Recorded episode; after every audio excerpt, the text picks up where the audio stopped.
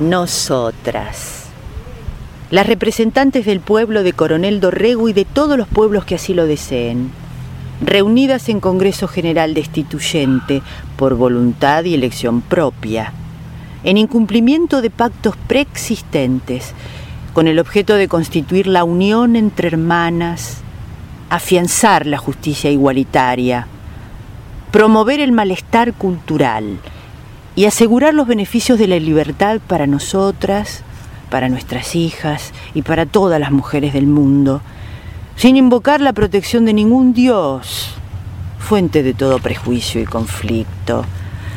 Ordenamos, decretamos y establecemos y que los platos los lave otro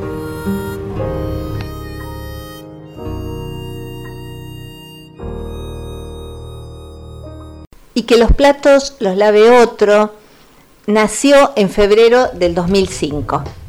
En ese momento, un grupo de seis mujeres eh, decidimos juntarnos y hacer un, programa de radio, sin tener muy en claro eh, qué programa de radio. Eh, y mm, bueno, 16 años después, estamos intentando otra vez volver al aire bueno, de otra manera, eh, con otros medios, ya no estamos en, una radio, sino que estamos haciendo una, una radio. Estamos haciendo una radio con ganas y tal vez dejamos un tiempo, pero bueno, creo que es nuestro lema o fue nuestro hilo conductor lo que nos llevó a reunirnos, a discutir y personalmente celebro este encuentro con micrófonos delante, con placas, con auriculares y con todo lo que significa y estos ensayos que durante tanto tiempo nos está llevando eh, a encontrarnos acá. Celebro el encuentro, celebro la radio como aquel febrero de 2005 que me hizo y nos hizo encontrarnos. Así que estoy muy agradecida y muy feliz. Sí, yo pienso que en ese en esa época abríamos el programa diciendo estamos en la radio porque y casi todos esos porque eran como hacia afuera, ¿no? Porque queremos leerte un poema, porque queremos acompañarte en esta noche, no sé cómo, porque y personalmente en realidad todos los porque hoy eh, siento que estoy en la radio van hacia adentro, ¿no? Porque eh, que los platos los lave otro ha sido es un espacio de militancia feminista y de derechos en general que, que es como una parte esencial de mi vida. Así que estoy en la radio, se los digo, sí. porque lo necesito. Bueno, y, y yo también eh, lo siento así y, voy a agregar mi estoy en la radio por, eh, estoy en la radio porque a pesar de todos estos años de lucha feminista, siento que cada vez es más necesario para mí eh, seguir en esta lucha. Y no estaba pensado, pero estoy en la radio porque este encuentro me hace mucho más. Y sigue plena, ¿no? Pensando en vos, lo pienso hacia mí. Todo lo que me ha dado y lo que me da y que los platos eh, es maravilloso. Sí, y esto es parte de eso. Tenemos muchísimas cosas para decir, tenemos durante este tiempo que no tuvimos la radio, cuando uno escuchaba una noticia, cuando era parte de un problema, cuando creía en un reclamo, decía, esto lo tengo que estar diciendo en la radio. Bueno, Em, volvimos para eso.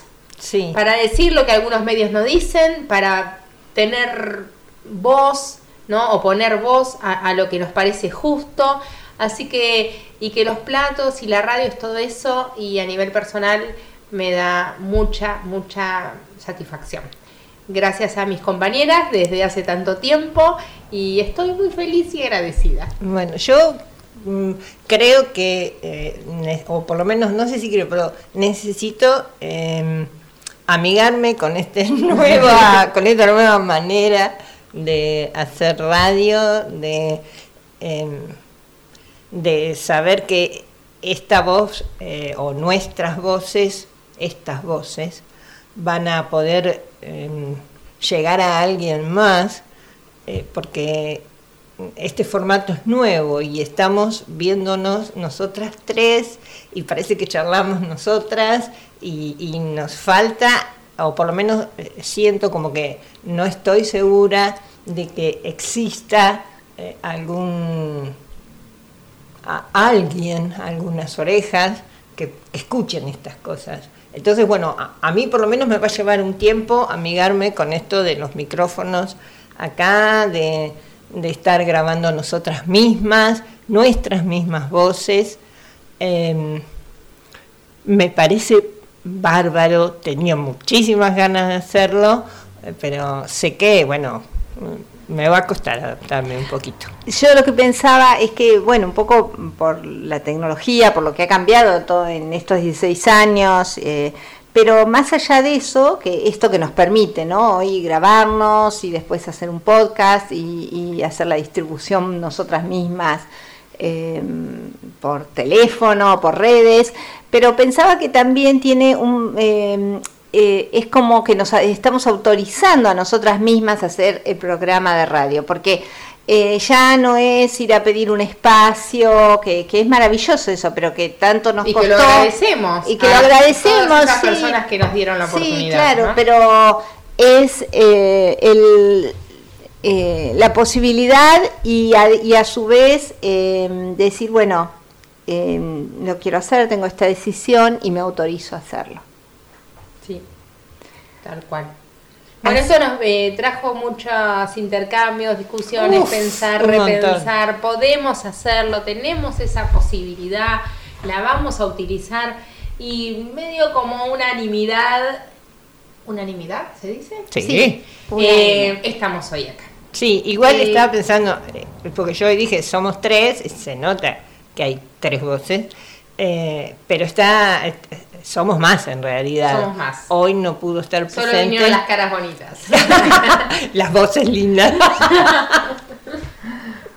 No, pero qué maravilla. Eh, hoy lo decías, lo repetimos, son 16 años vinculadas y de la mano, ¿no? Y gritando al lado del feminismo y de todas las construcciones. Y cuando lo pensamos, cuántas cosas fueron pasando, nosotras mismas, en nuestro vínculo con el feminismo, con los medios de comunicación, con nuestra comunidad. Em, por eso teníamos la necesidad de volver a encontrarnos atrás de un micrófono. Quienes están escuchando este primer programa, gracias. Eh, gracias, es un desafío. Y bueno, estamos encaminándonos en mejorarlo y, y en aprender, ¿no? De la mano de cada uno y cada una de ustedes. Sí. Bueno, somos Laura, Ana Inés, Perla y eh, Lisette, que va a estar acompañándonos, que no está en este momento en la mesa. Esta noche y que los platos los lave otro. Vamos a arrancar.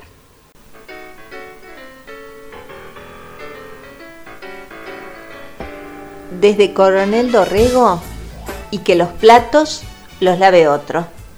Podés buscarnos en las redes y que los platos los lave otro, en Instagram y en Facebook, y que los platos los lave otro.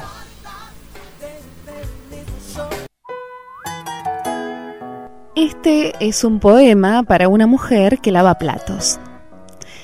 Este es un poema para una mujer que lava platos. Debe ser repetido, debe ser repetido una y otra vez una y otra vez. Porque la mujer que lava platos, porque la mujer que lava platos no puede oír bien. No puede oír bien.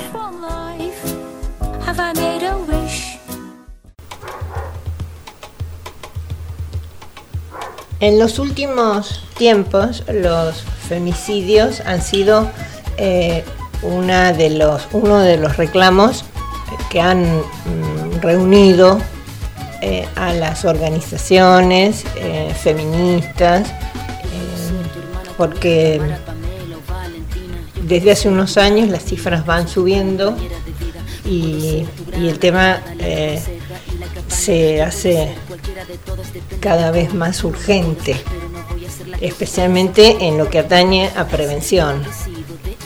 Eh, por eso decidimos tomar este tema en el programa, porque mm, hace poco hubo un femicidio eh, que, bueno, llenó los medios y, convocó a, agrupaciones a manifestarse delante de los tribunales.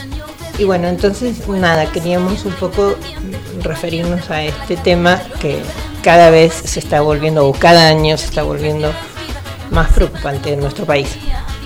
Sí, el 17 de febrero hubo una nueva convocatoria de Luna Menos nacional. Nosotras en Coronel Dorrego nos adherimos, eh, si bien no hay tribunales, pero sí eh, nos acercamos hasta la Fiscalía, la Comisaría de la Mujer.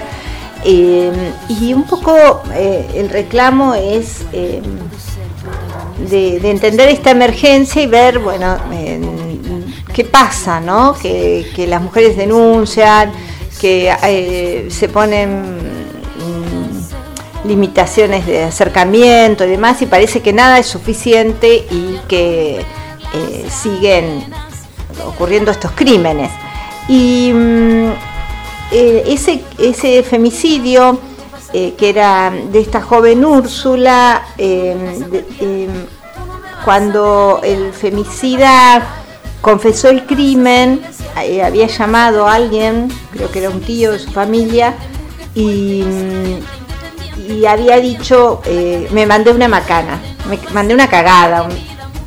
Y en realidad esta expresión la hemos escuchado, incluso la hemos, es una de las expresiones que usó también un femicida de Coronel Dorrego, eh, camarero, cuando asesinó a Liliana Díaz, también, ¿no? Llamar a sus amigos y, decir, me mandé una macana.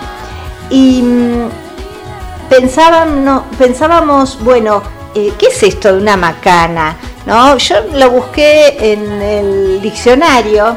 Qué raro sí, porque quería saber si era una palabra así que usamos, un argentinismo, digamos, y no, es una palabra que está en el diccionario de la RAE, sí es un americanismo. Eh, es, eh, se usa para, tiene muchas acepciones, eh, puede ser un machete, un garrote o el chal que usan las cholas, también se llama así, pero también está, hay una acepción que dice hecho o situación que produce incomodidad o disgusto. Es como si una macana fuera, bueno, un error, eh, algo mm, hecho casi sin querer, como si fuera una especie de, mm, eh, bueno, se me fue la mano, y creo que muchas veces es la actitud del femicida, ¿no? Del asesino. Llamar a alguien, llamar a un amigo, a un familiar, generalmente otro hombre, por supuesto, y decirle esto, mande una macana. Poner de alguna manera el acto como fuera de su voluntad, fuera de su responsabilidad. Como mm, si fuera un, no sé, un adolescente que le roba el auto al padre, por ejemplo, y sin querer lo choca, ¿no? Entonces llama y dice, uy, mira, me mandé una macana. Lo dicen como si algo hubiera actuado a través de ellos, ¿no? Y en realidad lo que deberían decir es asesiné, maté a una mujer. Em, pero mm, en un punto pareciera que los femicidas no se reconocen asesinos. Esto me gustaría, no sé si ustedes quieren comentarlo también, porque em, a veces pareciera como que ese asesinato está por fuera del crimen, ¿no? Em, como que es un momento, todavía se sigue pensando como si fuera un momento de locura o de ceguera, y entonces eh, como que hay, como que se actúa eh, sin la voluntad. Y por otra parte vemos como casi un alto porcentaje, algunos hablan del 70 o del 80% más de los femicidas, de los asesinos, son eh, personas cercanas, varones cercanos a, las víctimas. Hay em, hay siempre un, plan sobre esto, ¿no? Tener un arma, aunque sea un arma blanca a mano, eh, conocer los movimientos de, la víctima, qué hora llega, dónde está, dónde vive. En, todo eso está de alguna manera está en la trama de ese asesinato. Y, entonces eh, también en un punto mm, pienso esto, si el uso de la palabra femicidio, femicidio o femicida, no viene un poco no nos juega en contra. Eh, cuando se empezó a hablar de femicidio fue un buen término porque permitió comprender que son crímenes que tienen como que se sostienen en la estructura social y también eh, las eh, se aumentó se aumentaron las penas bajo esta figura pero por otro lado eh, la palabra en sí, por momentos siento, no sé qué opinan ustedes, como que lo corre el lugar del asesinato. Se naturalizó, se hizo corriente, ¿no? Claro. sí, eh, no, y además em, hay un concepto de, que, que, le he escuchado y ha desarrollado con mucha claridad Rita Segato, que tiene que ver con esto, eh, porque el femicidio ah, alude a un... Em, marca el asesinato. Sería el asesinato de determinadas personas entonces corre la mira desde el punto de vista de asesinato a asesinato de mujeres. ¿Qué quiero decir con esto? ¿O qué quiere decirse gato con esto? Cuando ella dice, eh, usamos las expresiones referidas a violencia de género o eh, violencia hacia las mujeres, em, porque no, o asesinatos de género, o asesinatos por género, eh, porque, bueno, como que todavía nos falta construir un discurso que reemplace estas eh, palabras que vamos viendo con el tiempo, que se van eh, deteriorando y que nos van, como vos decías, jugando en contra. ¿Por qué? Porque si vos hablas de violencia de género, estás marcando desde la particularidad le sacás el carácter de universal a esa muerte, a ese asesinato. No es un asesinato, sino que es un asesinato de este grupo, que son las mujeres. Lo que pasa es que lo, que no hay que perder, eh, digamos, es que hay lo que está jugando, lo que nos está jugando en contra, ese concepto universal hombre.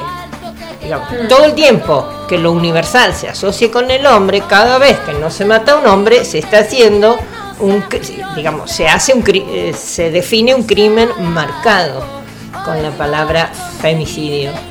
Entonces, bueno, por eso Segato eh, también en algunos de sus, en algunas de sus exposiciones eh, toma este concepto y bueno, lo desarrolla mucho más claramente de lo que yo intenté ahora explicarlo, pero me parece que, que va por ese lado, que a veces estas violencias termina siendo una violencia hacia las mujeres. Entonces es como que solamente afecta a las mujeres, no afecta a toda la sociedad, no afecta a universal. Es como si fuera una violencia mm, racista, digamos, eh, particulariza eh, a quiénes, quiénes son las víctimas. Y las víctimas somos todos, todas, todos quienes participamos de esa sociedad en la que sucede ese femicidio. Y también creo que separa a, los eh, femicidas, digamos, los asesinos, de esa categoría de, asesinos. ¿no? De crimen, de que son crímenes. Eh, ¿Se minimaliza el concepto de femicidio a veces pareciera? Yo creo que esto está bastante relacionado con el tema de, de las narrativas de los femicidios, eh, porque, a ver, eh, justamente este fin de semana, el, ¿qué era el viernes? 12, 11, el viernes 12, el viernes 12 de, marzo. Mm, salió en el suplemento las 12 eh, una nota que tiene que ver con el tratamiento, con las narrativas de los femicidios en los medios, ¿no? y, comparándolo, esta nota la, eh, hace la comparación con em, las, eh, no dije de quién, la nota es de Sonia Tesa, que voy a referirme a esta nota.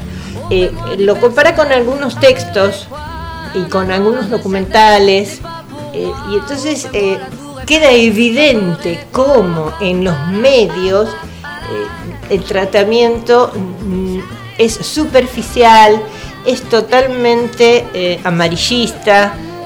Llegó al punto, que lo cita en la nota, después si quieren comentar algo de la nota, pero así como para, eh, que en uno de los juegos de preguntas y respuestas, que fue, eh, yo la verdad que no lo conozco, pero en, un programa que se llama Mejor de Noche, que está conducido por Leo Montero, en enero una de las preguntas que tenían que responder, para, era un juego de de ganar, digamos, era dónde fue hallado el cuerpo sin vida de Lola Chomnales y en qué calle ocurrió el ataque de Ángeles Rawson. Creo que era un juego, era un eh, supuestamente era un juego de ingenio. Fíjate a qué punto se banaliza eh, eh, los femicidios en los medios. Después, bueno, por supuesto, saltaron las voces porque era obvio, bueno, y hubo un descargo, pero pasó, a alguien se le ocurrió poner estas preguntas.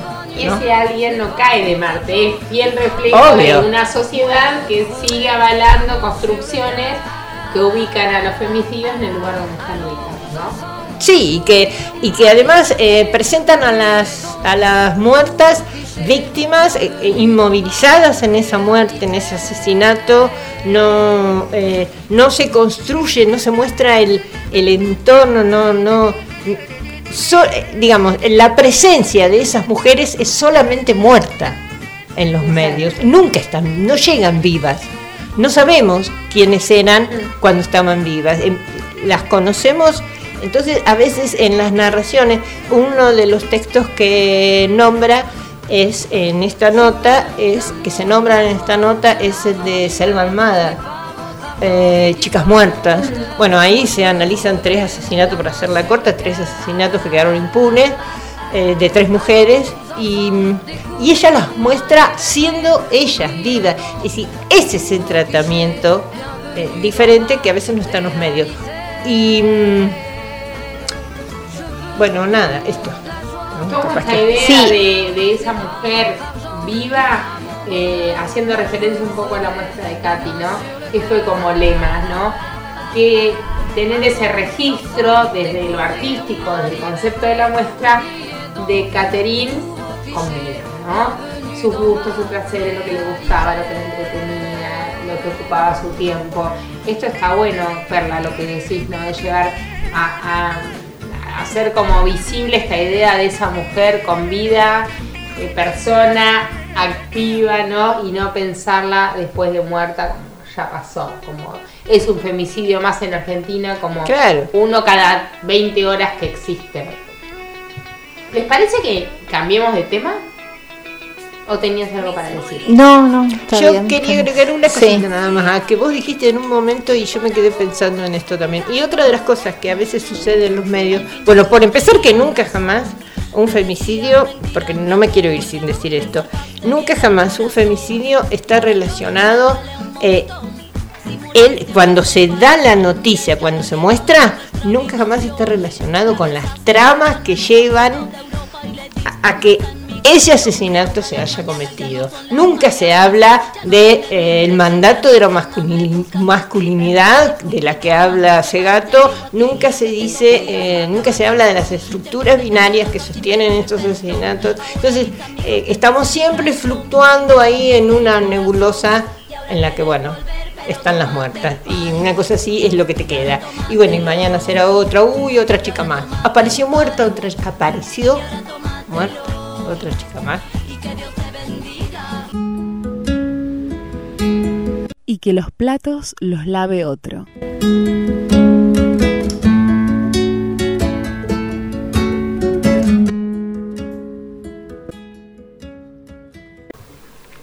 Bueno, entre otras cosas quería comentarles, no sé si ustedes prestaron atención a lo que dijo el Papa En estos días el Vaticano decretó que la Iglesia Católica no puede avalar las uniones entre personas del mismo sexo. ¿Lo sabían eso? No. Ya que Dios no puede bendecir el pecado. En el comunicado se defiende la bienvenida de los homosexuales a la iglesia, pero no sus, sus uniones. O sea, te damos la bienvenida, hermano, hermana, hermane, pero cada uno en su, Cada une. cada en uno su- en su banquito, Ah. ¿no? Así sería. El Papa Francisco aseguró que estas personas, estas personas deben ser tratadas con dignidad y respeto, porque obviamente son personas y se lo merecen. En el fondo, ¿no? Exacto, en el fondo son personas. Sin embargo, considera que el sexo entre personas del mismo género está intrínsecamente desordenado. Esa es la expresión que utilizó eh, el Papa para referirse a las eh, personas homosexuales. Las teorías que rigen el catolicismo estrictamente binario y biologicista, eso ya lo sabemos, indican que el plan de Dios está limitado a la unión entre el matrimonio entre un hombre y una mujer con el fin cuál? De tener Reproducción. Exacto, Hijes. de crear una nueva vida. Dado que las uniones homosexuales no están destinadas a ser parte de ese plan, no pueden ser bendecidas por la Iglesia. Eso afirma el documento que Bueno, que el Vaticano. Que se cuide la iglesia, porque en cualquier momento la tecnología va a lograr algo Que de eso. yo y- estaba pensando en eso. Y entonces lo- los matrimonios que los matrimonios hetero que por alguna causa no pueden tener hijos, No les importa. El tema igual están es avalados. Dos, sí, dos, per- sí, porque es hombre y mujer. Ahí está todo permitido. El tema es cuando aparece eh, la homosexualidad o dos personas del mismo sexo eh, teniendo sexo, ¿no? Ahí es donde Eso está prohibido. Exacto. Em, lo curioso de esto es que aquellos obligados al celibato por una doctrina que ellos mismos promulgan, opinen tan sueltos, ¿no? Del cuerpo sobre sexo. Sin embargo, posiblemente tengan algo de razón. El sexo homosexual es desordenado porque escapa del orden del sistema binario heteronormado que buscan imponer. Para ir terminando, seguramente la comunidad homosexual se encuentra muy agradecida por los aportes de la Iglesia Católica sobre la ceremonia sexual, ya que cierran las puertas de su iglesia, miran hacia adentro y empiecen a juzgar sus actos, que más que desordenados son aberrantes, monstruosos e ilegales. Ese es nuestro mensaje para nuestro Papa Francisco en función de lo desordenado que es el sexo entre personas del mismo sexo.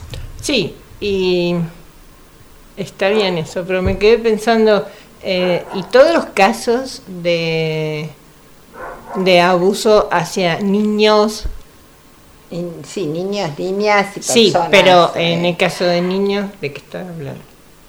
Sí, por eso creo que la, un poco esto, este final, ¿no? Decir de pensar, bueno, qué es lo que pasa por eh, dentro de, la iglesia.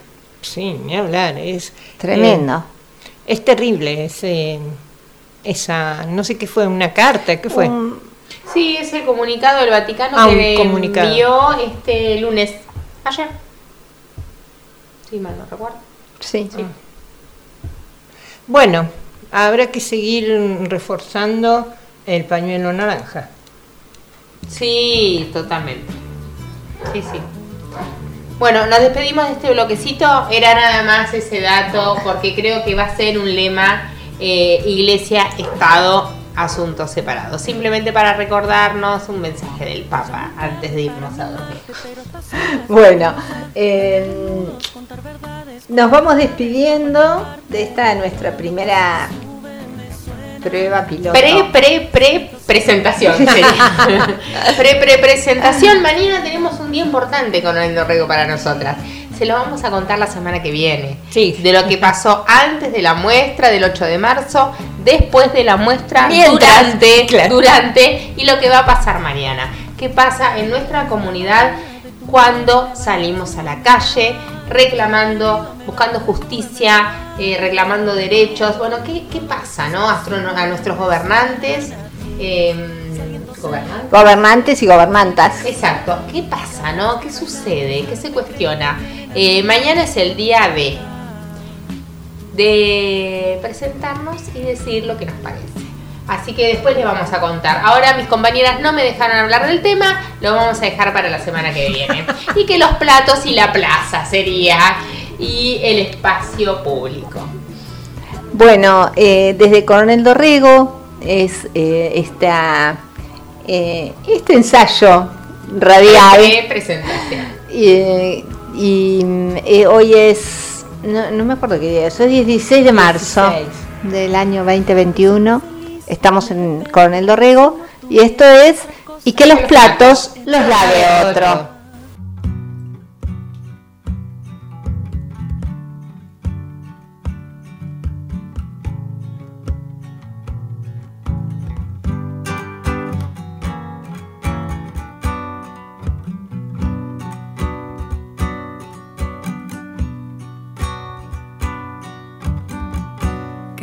Tiemble el Estado, los cielos, las calles, que tiemblen los jueces y los judiciales.